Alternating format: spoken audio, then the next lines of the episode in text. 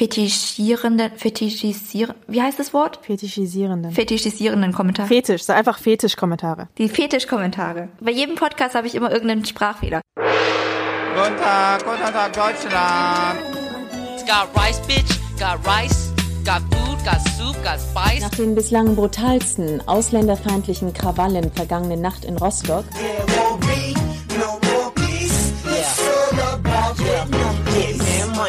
Hallo, liebe Rise and Shine Hörerinnen und Hörer. Ihr hört Folge 5. Wir sind Mintu Und Vanessa. und wir machen jeden Monat einen wirtdeutschen Podcast, wo wir über unsere Erfahrungen sprechen, ähm, als Kinder vietnamesischer Einwanderer oder in unserem Fall jetzt speziell Vertragsarbeiter in Deutschland groß geworden zu sein und durchs Leben zu gehen. Genau, in unserer letzten Folge hatten wir mit unserem Studiogast Mai Ling darüber gesprochen, wie es ist, eine politische Haltung in einem Umfeld zu entwickeln, das einem sowas ja nicht gerade anerzieht, sondern im Gegenteil jeden Widerspruch und jeden Widerstand verbietet.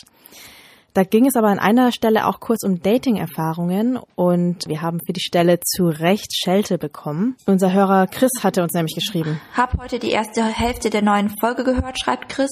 Sehr gut. Ich bin selbst sehr politisch. Da ist mir nur das Heteronormative aufgefallen. Freue mich so über Repräsentation und dann irgendwie doch wieder nicht so ganz. Er hat völlig recht. Ähm, wir wollen es auch nicht so weiter rechtfertigen oder uns da rausreden. Das stimmt schon. Diese Stelle hatten wir sehr heteronormativ ähm, diskutiert. Wir sind halt beide cis und hetero, also alle, die jetzt nicht so im feministischen Diskurs stecken. Ähm, unsere Gene sagen, wir sind Frauen und wir fühlen uns auch so und im Alltag treten wir auch als solche auf. Ähm, was Liebe und Sex betrifft, glaube ich, kann ich auch für uns beide sprechen, dass wir uns bisher nur von Männern angezogen gefühlt haben Genau. ja, das ist einfach unsere Perspektive. Aber das heißt nicht, dass das irgendwie die einzige Perspektive sein muss, auch vor allem nicht in diesem Podcast. Ja, unser Podcast soll ja wirklich für alle da sein, alle repräsentieren oder zumindest wollen wir das versuchen. Wir wollen keine Erfahrungen ausschließen. Wir wissen ja selbst, wie es äh, wehtun kann, wenn wir vergessen werden, unsere Erfahrungen, wenn unsere Erfahrungen nicht mitgedacht werden. Das ist ja auch Teil des Problems. Deswegen wollen wir jetzt in Folge 5 explizit über Geschlechterrollen und Orientierungen sprechen. Genau. Also das ist jetzt quasi eine kleine Wiedergutmachung, vielleicht, dass wir es explizit ansprechen, aber in Zukunft werden wir schon darauf achten, dass wir andere Positionen nicht einfach in, unter den Tisch fallen lassen. Und falls wir es doch tun, dann schimpft uns gerne wie Chris. Wir haben es uns verdient.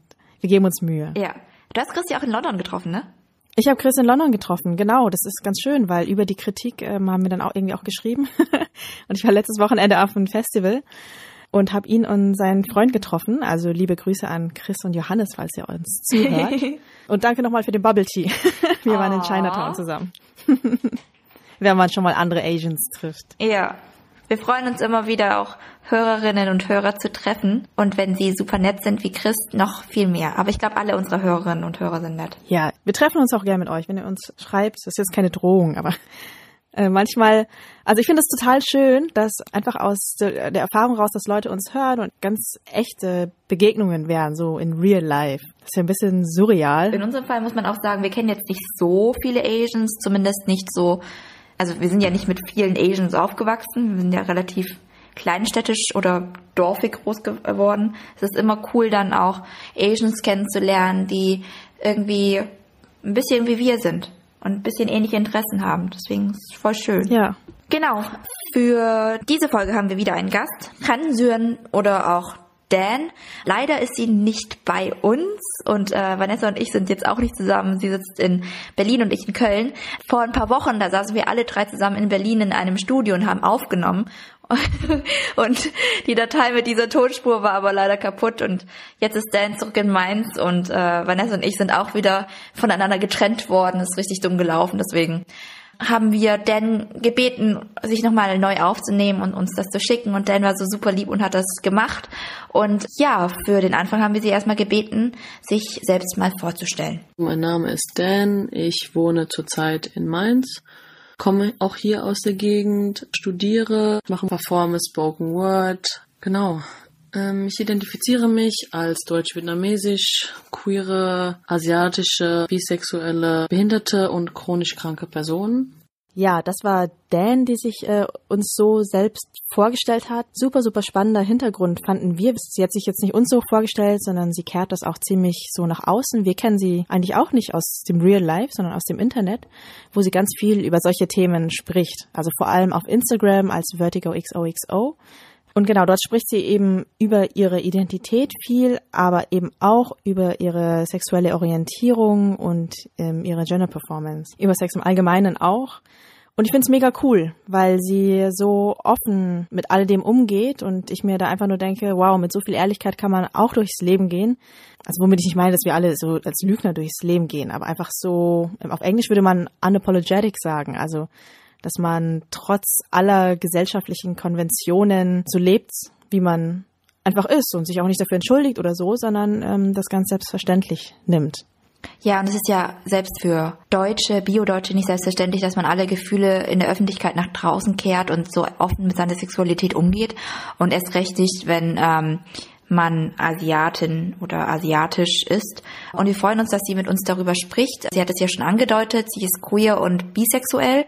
Und äh, wir haben für sie gefragt, was queer sein für sie bedeutet. Ich bezeichne mich eigentlich gar nicht so oft als queere Asiatin, aber verstehe mich schon immer als queer. Also wenn ich irgendwo queer lese, dann kann ich mich sehr gut mit diesem Begriff identifizieren, einfach weil queer sein ist einfach eine Möglichkeit, anders zu sein und ein Wort dafür zu haben, ohne sich ganz klar definieren zu müssen oder zu können.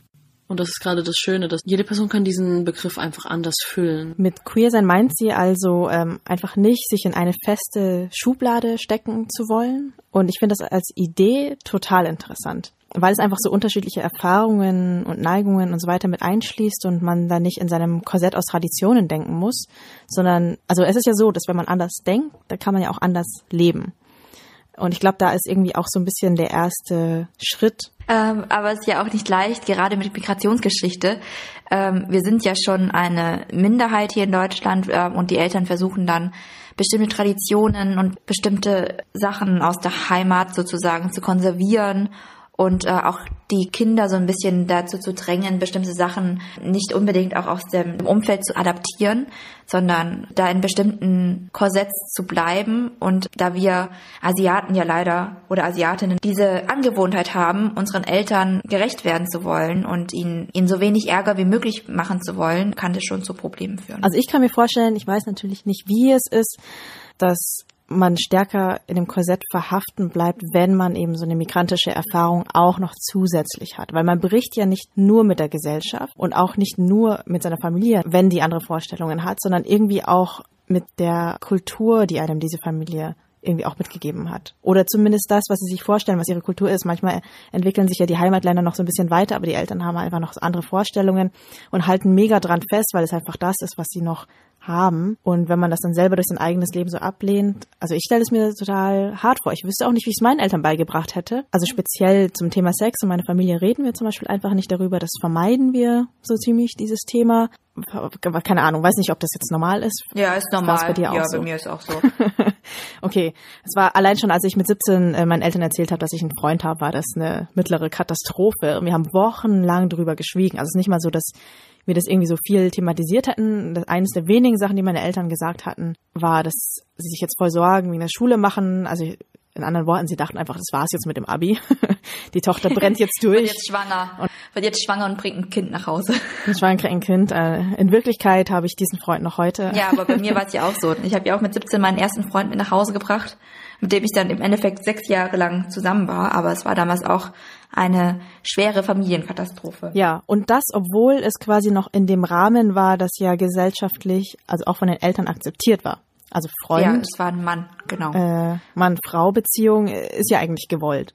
Und eigentlich wollen meine Eltern ja auch, dass ich heirate und Kinder kriege und das kann eigentlich gar nicht schnell genug gehen. Ja, aber nur, Vanessa, nur zu einem bestimmten Zeitpunkt. Also vor dem Abitur, dass wir gar keinen Freund haben. Während des Studiums eigentlich auch nicht. Dann aber sofort. Nach dem Studium, wenn du fertig bist, dann sofort. Dann musst du sofort Genau. heiraten. So funktioniert's nämlich Ja. realistisch. Aber, in der realistischen Welt. ja, aber wir schweifen gerade ab. Wir wollten darüber reden, wie es ist außerhalb dieses sogar normativ total akzeptierten Rahmens, wenn man ja sich nicht an diesen Rahmen hält oder einfach nicht so ist. Und das hat uns Dan auch erzählt, wie es bei ihr so war. Also meiner Mutter habe ich mich zuallererst geoutet. Das war, ich glaube, 2013 im Vietnamurlaub war das. Und zwar, ich hatte unglaublich Liebeskummer, war total verliebt in, ja, in, in ein Mädchen damals. Und dann war ich mit meiner Mutter eben im Vietnamurlaub. Sie hat gemerkt, wie wie unglücklich ich war und dass ich einfach ja sehr niedergeschlagen war. Und dann hat sie immer wieder nachgefragt und wollte wissen, ja, hey, was ist denn los? Und ich wollte meiner Mutter das zu dem Zeitpunkt gar nicht sagen, aber sie hat dann einfach so oft gefragt und ich hatte dann das Gefühl, dass ich das auch nicht länger verschweigen kann. Ja, und dann habe ich ihr das irgendwann gesagt, ja, was ist denn, wenn es kein Typ ist, sondern wenn es eben eine Frau ist und dann ja, leider hat sie nicht so gut reagiert. Also ja, für mich war das unglaublich verletzend, ähm, einfach die Reaktion meiner Mutter zu sehen, einfach weil ich natürlich schon irgendwie einen Schock erwartet habe. Also ich hatte das nie erwartet, dass sie so stark reagiert und mich so abweisend behandelt. Das ist auch immer noch ein sehr, sehr schwieriges Thema für meine Mutter, weil sie einfach, sie stigmatisiert das sehr stark. Das ist für sie, also wie, also nicht hetero sein, ist für sie auch irgendwo verbunden mit, mit krank sein. Bei meinem Vater war das eben so, dass ich das eigentlich vor mir hergeschoben habe. Und nachdem ich mich meiner Mutter geoutet hatte, hatte sie mir geraten, das niemals meinem Vater zu erzählen. Ja, also ich und aber auch sie hatten eben die Befürchtung, dass er darauf ähm, noch viel, viel negativer reagieren würde. Ich hatte in meinem Kopf so ein richtiges Horrorszenario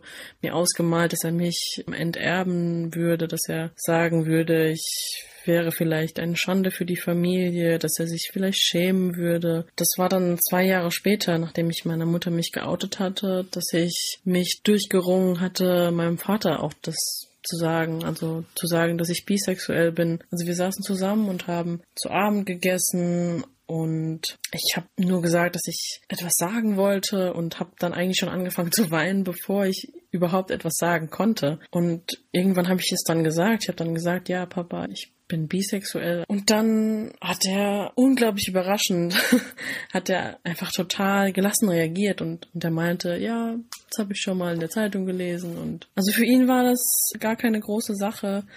Und es war überhaupt nicht so schlimm, wie ich es mir vorgestellt hatte. Einfach nur diese Last, die, die von mir gefallen ist, nachdem ich es gesagt hatte.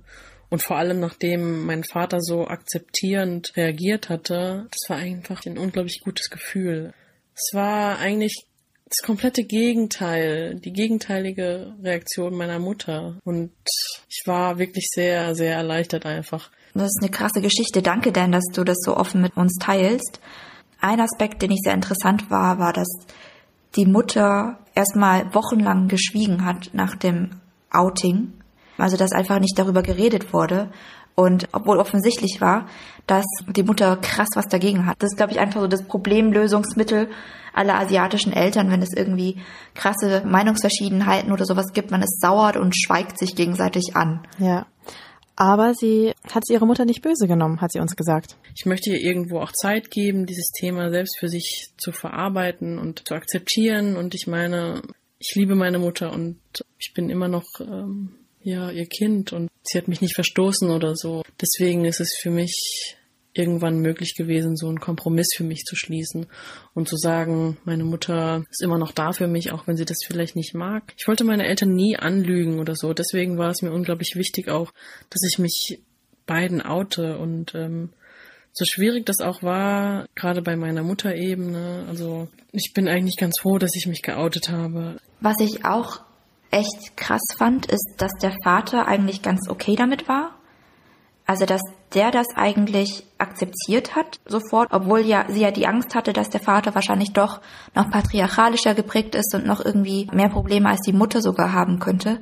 Äh, und dass er da so verständnisvoll reagiert hat. Das fand ich irgendwie voll schön. Aber was ich bei dem Vater noch dazu sagen wollte, ist, dass eigentlich ja in Asien, also in Vietnam vor allem, dass da schon so eine Akzeptanz für Homosexualität existiert. Also die Leute sind jetzt nicht offen feindlich gegenüber Homosexuellen auf der Straße, zum Beispiel vor allem in Großstädten. Da ist es eigentlich recht verbreitet, aber also auf der Straße oder in der Öffentlichkeit kann das ruhig sein. Der Unterschied ist aber, wenn es in der Familie ist, ne? Also in der Familie einen Homosexuellen oder eine Homosexuelle zu haben, ist dann wieder eine ganz andere Geschichte. Also das geht dann meistens nicht. Hast du es auch so, diesen Eindruck? Ich weiß es einfach nicht, weil bei uns in der Familie über das Thema so krass geschwiegen wird. Also es kann ja gar nicht sein, dass in meiner Familie niemand homosexuell ist oder bi oder queer, aber wir reden einfach nicht darüber. Aber ich kann mir vorstellen, dass es in der eigenen Familie irgendwie schlimmer wäre, weil das ist halt dieser Druck zu heiraten. Das ist so, ich kenne das nicht von Deutschen ähm, gleichermaßen, dass es irgendwie so richtig wichtig ist, so seine so einen Familienstammbaum irgendwie so weiterzuführen, auf den ja irgendwie auch so viel Wert gelegt wird und dann eben halt Kinder und Enkel zu haben. Also das formulieren ja meinen Eltern, aber auch alle meine Verwandten die ganze Zeit so als so richtig großen Wunsch und Lebensaufgabe. Ja, auf jeden Fall ist es wichtig, so diese hetero Familie zu haben mit Vater, Mutter, am besten zwei Kindern. Genau, und ich glaube, weil du ja angesprochen hattest, dass es in der Öffentlichkeit anders ist. Ich glaube, dass in der Öffentlichkeit generell mehr egal ist und mehr verzeihbar. Dass man irgendwie sagt, naja, alles, was außerhalb meiner Familie passiert, ist ja irgendwie egal. Die Gesellschaft ist ja sowieso schlecht, korrupt und alles und alle Menschen sind böse, außer halt die eigene Familie, wo man so bedingungslos zusammenhält. Und da darf es eben keine Fehler geben, irgendwelche Art, auch moralischer Art, keine Grenzüberschreitungen. Ich glaube, da, also so erkläre ich es mir so ein bisschen. Und natürlich auf staatlicher Ebene muss man auch sehen, wenn man sich jetzt speziell Vietnam anschaut, äh, das kommt jetzt nicht nur daher, dass man das so akzeptiert. Also Vietnam, für alle, die es nicht so wissen, ist ein bisschen liberaler als die südostasiatischen Staaten drumherum. Es ist auch nicht verboten, gleichgeschlechtliche Hochzeiten. Aber es ist keine offizielle Hochzeit. Es geht darum, dass es diese Feiern sind. Genau, es sind keine, also es ist keine gleichberechtigte Ehe, aber es ist halt auch nicht so stigmatisiert und verfolgt. Also außerhalb halt der eigenen Familie, da ist es dann wiederum schon stigmatisiert. Damit positioniert sich natürlich ein Land auf rein politischer Ebene auch als fortschrittlicher gegenüber dem Westen und kann darüber irgendwie mehr Pluspunkte sammeln.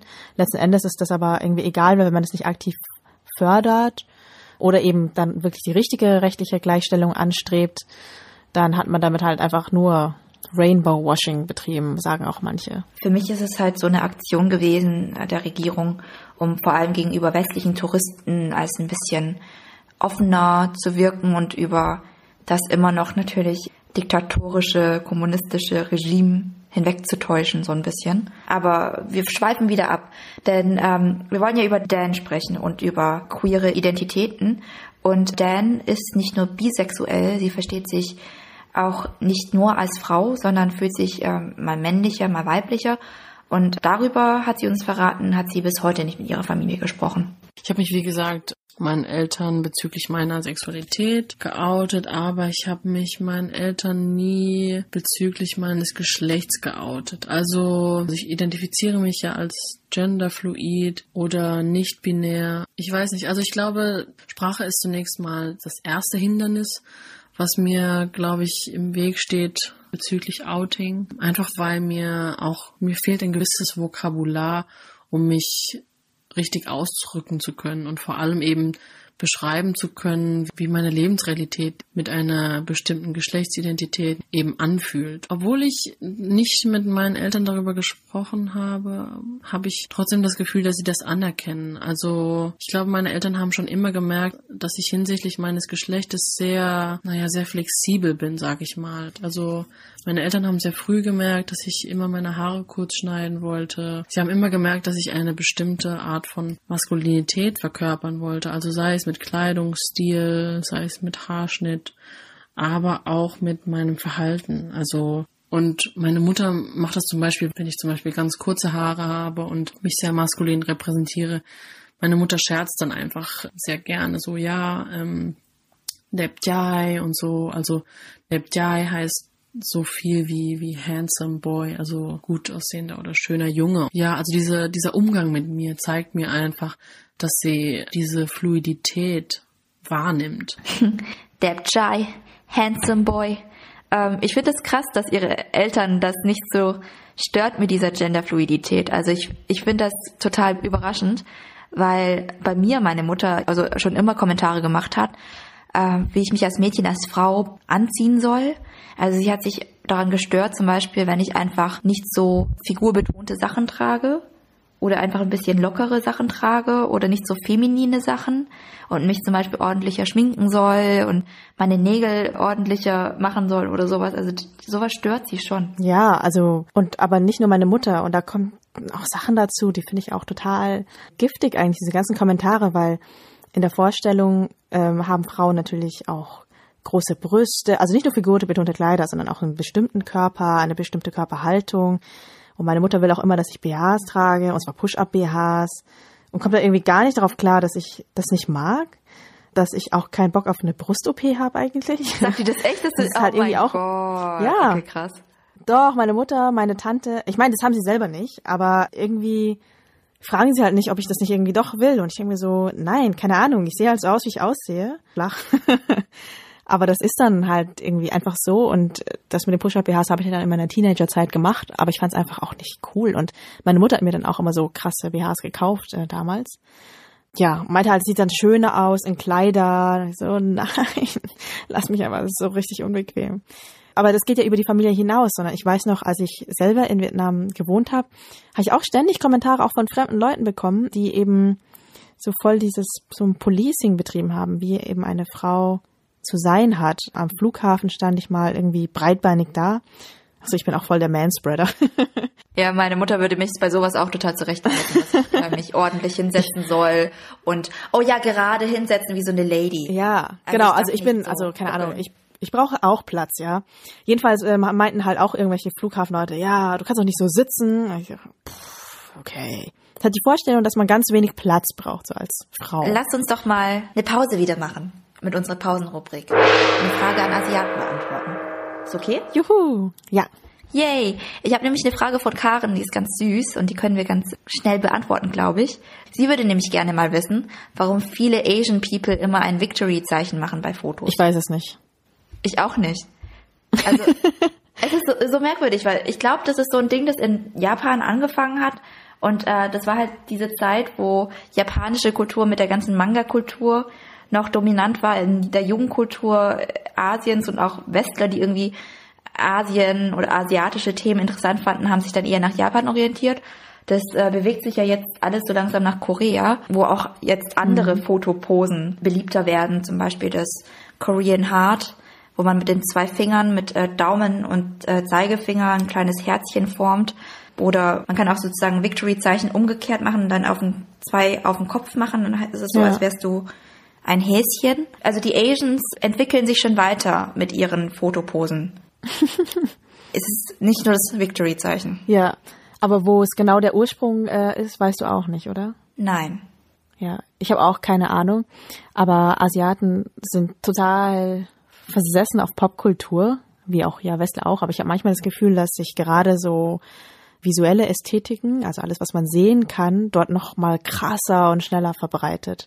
Dass es irgendwie auf eine andere Weise eine extreme Vorbildfunktion hat, die ich hier gar nicht so kenne, muss ich sagen, weil hier suchen einige Leute sich halt irgendwas aus, aber es umgreift nicht so viele Leute. Während so diese Popkultur, die vor allem aus Korea kommt, ja, immer so Massenbewegungen gleich auslöst. Ja. Ähm, K-Pop zum Beispiel. Ähm, was ich aber ganz schön finde, ist, also Asiaten, das ist jetzt ein dummes Klischee, aber es stimmt total. Egal, wo wir hinfahren, vor allem mit unseren Eltern, die müssen immer vor dieser Sehenswürdigkeit ein Foto haben. Ne? Und da geht es ja auch nicht darum, dass man irgendwie gut aussieht vor diesem Foto. Es geht nur darum, dass du beweist, dass Nee, du nee, man muss da dabei Genau, sein. dass du da bist. Und weil man halt, ich glaube auch aus Verlegenheit, weil du nicht weißt, wie du stehen sollst, machst du halt die Victory-Pose. Ja, aber nur die jungen Leute. Alte Leute machen das ja nicht. Die gucken einfach ausdruckslos in die Kamera. Aber hast du ein Foto von dir mit Victory-Zeichen? Ähm, wir haben letztens doch zusammen eins gemacht mit Ah ja, mit stimmt, mit, äh, mit Mama Banana. Genau. Ja. Also auch wir haben schon Victory-Zeichen gemacht. Könnt ihr sehen auf unserem Instagram-Profil, riseentscheiden.podcast. Genau. So heißt unser Instagram-Profil. Nochmal für Karin. Karin, wir wissen leider nicht, woher das kommt, aber vielleicht hast du ja in dieser Frage an Asiaten trotzdem was gelernt. Aber zurück zu Dan. Und zwar, vielleicht machen wir da weiter, wo die Kritik angefangen hat. Und zwar ging es ja um unsere Dating-Erfahrungen. Jetzt wollen wir natürlich auch wissen, wie es ist, als queere Asiatin zu daten. Wir haben das Dan einfach mal gefragt. Dating ist eigentlich immer sehr schwierig als queere asiatische Person. Zurzeit werde ich immer als queere Asiatin gelesen, einfach weil ich mich sehr feminin präsentiere. Ich glaube, dass ich einfach überwiegend als weiblich gelesen werde. Das macht eigentlich mein Dating-Life sehr, sehr anstrengend. Ähm, gerade wenn ich Cis-Männer date, dann ist das als queere Asiatin sehr schwierig. Ich werde einfach sexualisiert, ich werde fetischisiert und habe da wirklich, glaube ich, schon alles Mögliche an Sprüchen gehört. Sei es die Frage, wie tight meine Pussy ist oder wie devot und unterwürfig ich beim Sex bin, bis hin auch zu Beleidigungen. Und das wird dann aber meistens nicht verstanden. Dann kommt einfach die Nachfrage, ja, aber bist du ein Mann oder eine Frau? Es ist sehr schwierig, das eigentlich mit mir selbst zu vereinbaren, weil ich einerseits habe ich keine Lust, immer wieder das aufzurollen und jedem, jeder Person zu erklären, wie, wie es mit meiner sexuellen Orientierung und meinem Geschlecht steht. Ich glaube, ich bin da schon sehr straightforward, wenn ich einfach keine Lust habe auf bestimmte Kommentare. Naja, ich will natürlich auch Spaß irgendwie beim Dating haben. Ich will guten Sex haben. Ähm, ich will Personen haben, die mich einfach akzeptieren, respektieren. Deswegen, ich selektiere dann in der Regel schon sehr viele Männer aus, die mir so auf Dating-Apps schreiben. Ich sag immer, Fuckboys gibt es wie Sand am Meer. Wenn es keine Fuckboys gibt, dann gibt es halt immer noch Vibratoren und Dildos und, äh, und andere Möglichkeiten. Und vor allem Personen anderen Geschlechts, äh, die man daten kann. Ich weiß nicht, ich glaube, über Dating könnte man eben nochmal eine komplett eigene Folge machen. Also ich müsste mal so einen ganzen Dating-Guide für queer Asian People schreiben. Sollte ich irgendwann ein Buch veröffentlichen, sage ich euch auf jeden Fall Bescheid. ja, auf jeden Fall sagst du uns dann Bescheid, Dan. Und dann machen wir eine neue Folge dazu. Eine neue Folge zum Dating. Und dann wird es eine, eine Riesenfolge zu Hetero-Dating und queeres Dating und ja, sprechen dann ganz viel. Oder wir machen fünf Dating-Folgen. Ja. wird, es, wird es eine peinliche Folge, Vanessa? Vor allem für mich. Was? Es wird eine peinliche Folge für mich. Warum denn? Ähm, ach, Dating ist eine Katastrophe. Aber ja. Ah. Lass uns doch weitermachen. Äh, weil diese Fetischkommentare, die Dan jetzt erwähnt hat, die kennen wir natürlich als hetero-Asian Frauen auch zur Genüge. Leider.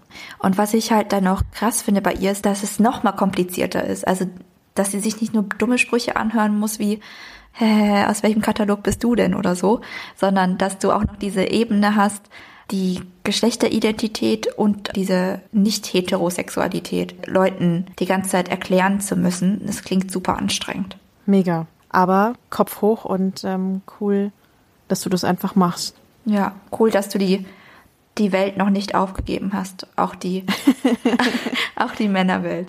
Äh, Aber sie selektiert Männer auch raus, hat sie gesagt. Ja. Und zum Abschluss haben wir Dan auch gefragt, ob sie noch eine Botschaft an euch hat, an unsere Hörerinnen und Hörer.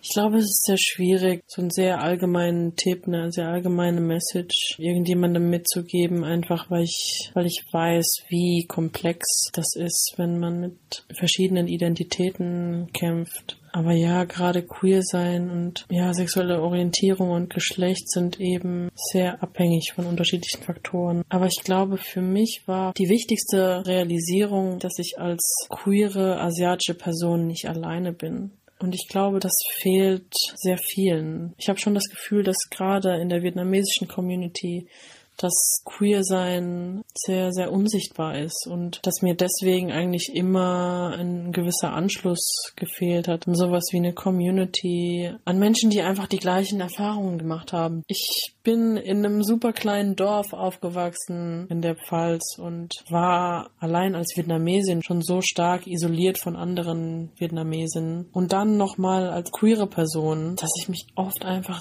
sehr einsam gefühlt habe. Ich weiß nicht, vielleicht sitzt irgendjemand auch in irgendeinem Kaff und ist genauso wie ich damals als Jugendliche total alleine. Und das klingt richtig abgetroschen, aber du bist nicht alleine. Also es gibt queere Asiaten, Asiatinnen, die sich genauso fühlen und ich glaube, ich wünsche einfach nur jeder Person viel Kraft. Genau, ihr seid nicht alleine, auch wenn es jetzt total abgetroschen klingt. Ähm, hört auf Dan. Es stimmt nämlich, äh, falls ihr selbst unsicher seid oder struggelt, ihr seid nicht allein. Wir hören euch, Dan hört euch ähm, und wir haben euch sehr lieb. Wenn ihr auch eure Geschichten teilen wollt oder uns oder Dan schreiben wollt, wir stellen auch gerne Kontakt her. Uns erreicht ihr zumindest per E-Mail unter riseandshine.podcast at gmail.com Ihr müsst uns aber auch nicht jetzt persönlich eure Lebensgeschichten schreiben. Wenn ihr wollt, könnt ihr auch einfach kommentieren oder Sterne bei iTunes hinterlassen oder ähm, auf Spotify. Das hilft, solche Themen auch nochmal zu pushen. Dann finden uns noch einfach mal mehr Leute und das sorgt einfach nochmal für Sichtbarkeit für unsere Community und die Minderheiten innerhalb unserer Community. Genau. An unsere E-Mail-Adresse könnt ihr auch immer weiterhin Fragen an Asiaten stellen. Wie gehabt auch unter dem Hashtag ganz öffentlich. Den werden wir auch nochmal durchsuchen bis zur nächsten Folge. Content von uns findet ihr bis zur Überbrückung. Wenn ihr uns zu sehr vermisst, könnt ihr einfach äh, bei uns auf Twitter und auf Insta vorbeischauen. Wir machen regelmäßig Stories oder retweeten was oder schreiben selber kleine Schnipsel und äh, danken euch erstmal fürs Zuhören. Ja, und freuen uns auf euer Feedback und äh, freuen uns auch, wenn ihr nächsten Monat wieder reinhört bei Rise and Shine. Bis dann. Tschüss.